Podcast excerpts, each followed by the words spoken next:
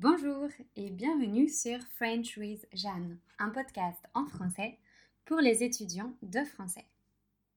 Avant d'écouter l'épisode du jour, je vous rappelle que mon podcast est disponible sur Apple Podcast. Aussi, vous pouvez maintenant accéder au texte des épisodes gratuitement. Pour cela, rendez-vous dans la description de cet épisode ou sur mon site web www.frenchwithjeanne.com. Je demande votre adresse email en échange des textes pour savoir si cette option intéresse beaucoup d'étudiants ou non. Dans l'épisode précédent, je vous expliquais ma situation actuelle. Je suis nomade digital depuis 10 mois. Cela signifie que je voyage et qu'en même temps, je travaille en ligne. Aujourd'hui, je souhaite vous expliquer pourquoi ce mode de vie particulier me plaît beaucoup.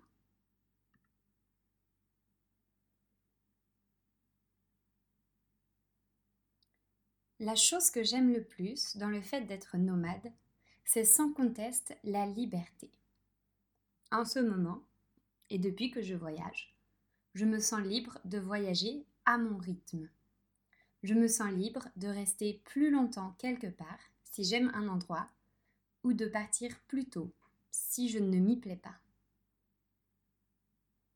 Me sentir libre de mes mouvements et de mes décisions est un sentiment qui me fait énormément de bien. Être en voyage continu, c'est ne pas avoir beaucoup d'engagement. Je n'ai pas de loyer fixe à payer tous les mois, pas de facture d'électricité et d'eau à surveiller, pas de voiture à entretenir. Je ne suis pas attachée à un endroit, à un bâtiment, à des choses.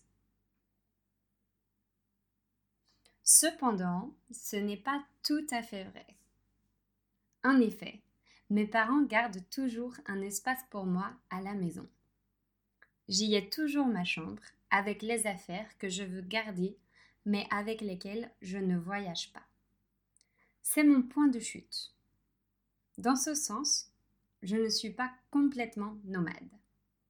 En tout cas, ça me rassure beaucoup de me dire que, quoi qu'il arrive, mes parents seront là pour m'aider si j'ai besoin. Ma maman me le rappelle souvent. Elle me dit Notre porte est toujours ouverte. Je me sens hyper chanceuse d'avoir des parents aussi compréhensifs et ouverts d'esprit. D'ailleurs, quand je pense à chez moi, je pense toujours à leur maison. J'ai hâte de rentrer chez moi dans quelques semaines pour apprécier le quotidien avec mes parents. En plus, quand je reviens à la maison, je suis un peu chouchoutée.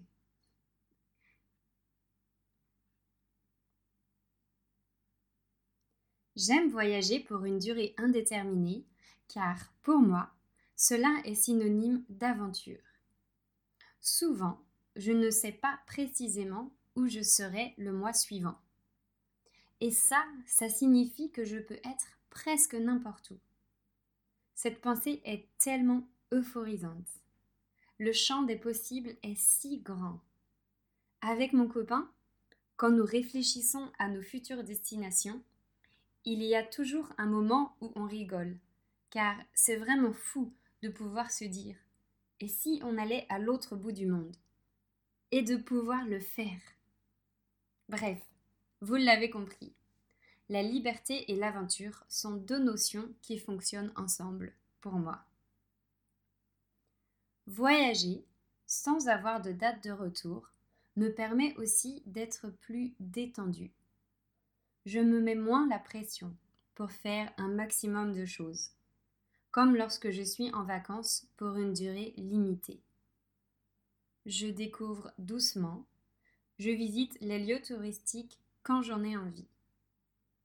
Je ne suis pas déçue si je choisis un restaurant qui n'est pas très bon, parce que je sais que j'ai encore des jours pour en trouver un meilleur. En restant un mois dans la même ville, je peux aussi découvrir des lieux ou événements que je n'aurais jamais vus si je n'étais restée que quelques jours. Je rencontre plus de monde, et notamment des personnes qui vivent sur place. J'ai l'impression d'avoir davantage accès à la vraie ville et de ne pas être cantonné aux lieux touristiques. Souvent, il faut bien l'avouer, les locaux n'ont pas envie que leurs endroits préférés soient envahis de touristes.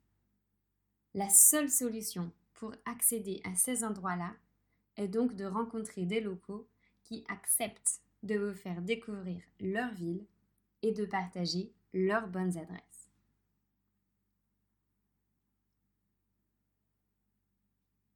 Être nomade digital, pour moi, ça signifie aussi être à moitié en vacances. Pas dans le sens où je travaille moins, mais dans le sens où, dès que j'ai fini le travail, je suis dans un environnement étranger. Je vais visiter des temples et marcher en ville. Je vais tester des spécialités culinaires.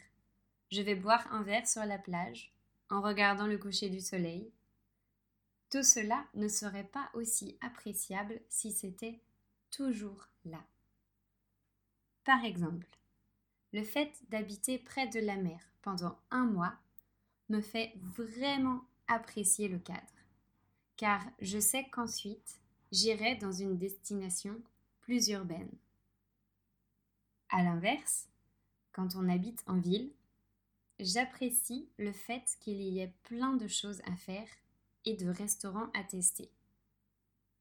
En somme, Savoir que mon environnement change régulièrement m'aide à mieux apprécier les endroits que je visite.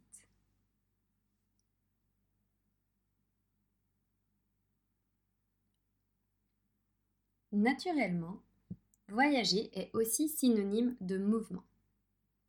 Et qui dit mouvement dit changement. Mon style de vie actuel n'a absolument rien de monotone. Je suis sans cesse dans la découverte, dans l'adaptation, dans la recherche de nouveaux repères. En un mot, je ne m'ennuie pas. Comme je vous l'ai déjà dit plusieurs fois, mon copain et moi restons en moyenne un mois au même endroit. En fait, cette durée semble souvent trop courte. La plupart du temps, on est plutôt triste de partir car après quatre semaines dans la même ville, on a une vie sociale plus riche. On s'est habitué à la ville et on a trouvé plein d'endroits sympas où aller et quelques événements intéressants auxquels participer. Par exemple, à Penang, en Malaisie, nous avons découvert que chaque mercredi soir, une petite librairie diffusait des films. C'est devenu notre rituel. Aussi, à Chiang Mai, en Thaïlande, on a rencontré des gens qui faisaient souvent des soirées jeux. Ce type de découvertes sont très sympas en voyage, car elles donnent une impression de familiarité avec la ville et les gens qui y habitent. C'est pourquoi, dans le futur, Zach et moi réfléchissons à rester un peu plus longtemps au même endroit, si nous en avons la possibilité. Pour l'instant, notre liste de pays et de villes à tester est trop longue pour ce projet. Nous préférons avoir un aperçu d'un mois, quitte à y revenir plus tard si nous avons été séduits par la destination. D'ailleurs, voyager dans tellement d'endroits différents nous permet de découvrir beaucoup de choses.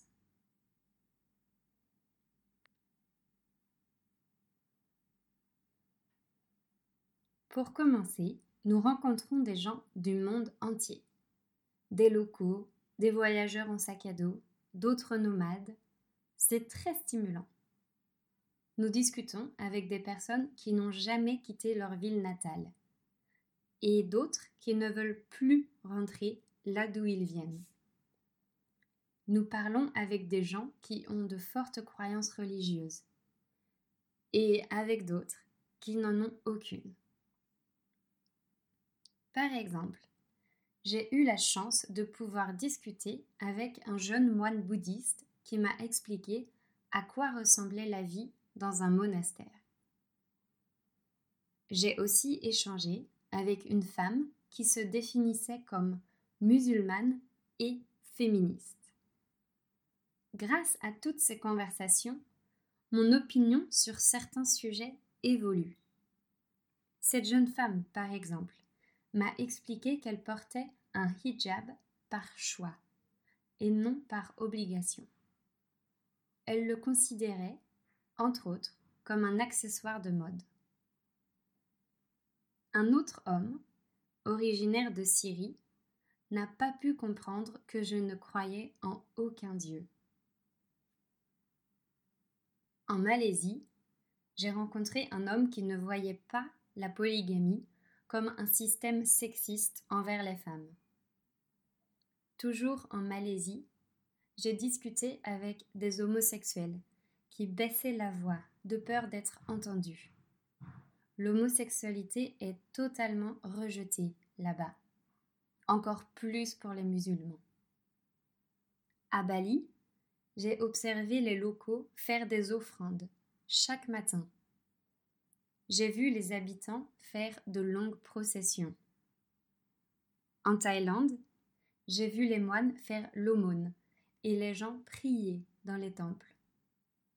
Aux Philippines, j'ai vu des églises immenses qui n'étaient pourtant pas assez grandes pour accueillir tous les fidèles venus assister à la messe.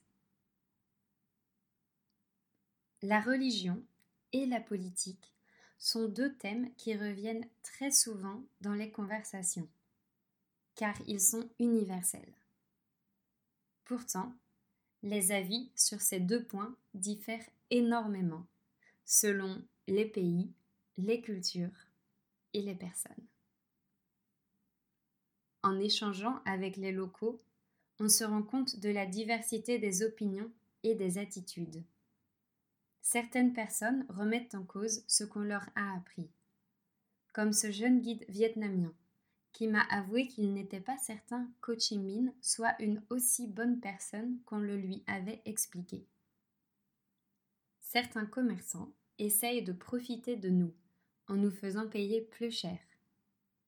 Certains locaux sont curieux et nous posent plein de questions, alors que d'autres ne sont pas du tout intéressés par nous.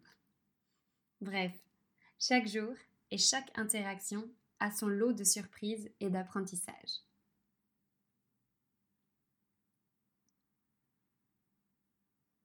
On découvre donc des manières de penser et des cultures, mais aussi des paysages. Moi, j'adore l'océan et le monde sous-marin. Ça me fascine. Pour cette raison, j'aime voyager aux Philippines. Je suis toujours hypnotisée par cet univers parallèle. Les petits poissons colorés, les requins menaçants, les tortues gourmandes, les plantes qui dansent au rythme des vagues. Il faut le voir pour le croire. J'aime particulièrement voir des paysages que je ne peux pas trouver chez moi, comme des rizières ou des volcans. D'ailleurs, je crois que mon paysage préféré est les rizières en terrasse. Les montagnes, les vallées, la structure si particulière des terrasses, le vert si puissant. En général, j'adore les couleurs explosives. Par exemple, je suis en admiration totale devant les couchers de soleil qui envahissent le ciel. Les nuances de bleu de l'océan m'impressionnent à chaque fois. Les villes colorées, comme Hoi An, où je suis aujourd'hui, me mettent de bonne humeur. Aussi, j'aime bien sentir l'atmosphère des villes. Je trouve Hanoï très chaotique, alors que Kuala Lumpur est beaucoup plus structuré. À Chiang Mai, je me sens comme dans un village, alors qu'à Saigon, je suis complètement perdue. À Cebu, je sens un dynamisme continu. À Bali, la vie est plus tranquille. J'apprécie aussi me rendre dans des endroits plus ruraux. Au final, ils se ressemblent tous un peu. Les maisons sont plus grandes, les habitants élèvent des poules et des cochons, et les enfants jouent pieds nus. La vie semble y être plus simple, mais je ne suis pas sûre que ce soit vrai. C'est peut-être une illusion.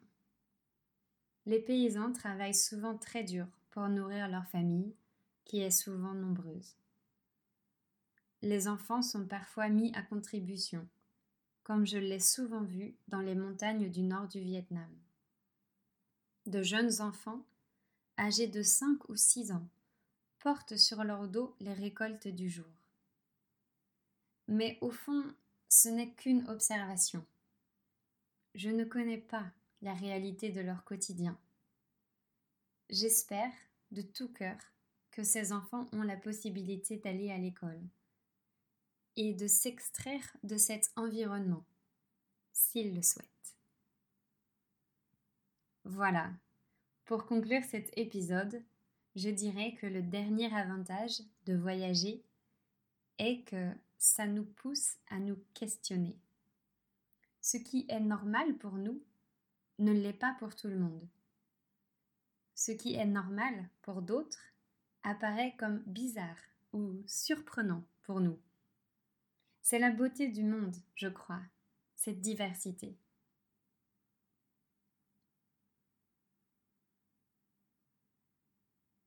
Je pourrais parler de ça pendant des heures, alors je vais m'arrêter là pour aujourd'hui. Merci d'avoir écouté ce nouvel épisode. Je vous retrouve la semaine prochaine pour vous raconter les aventures les plus marquantes de mon voyage. À bientôt!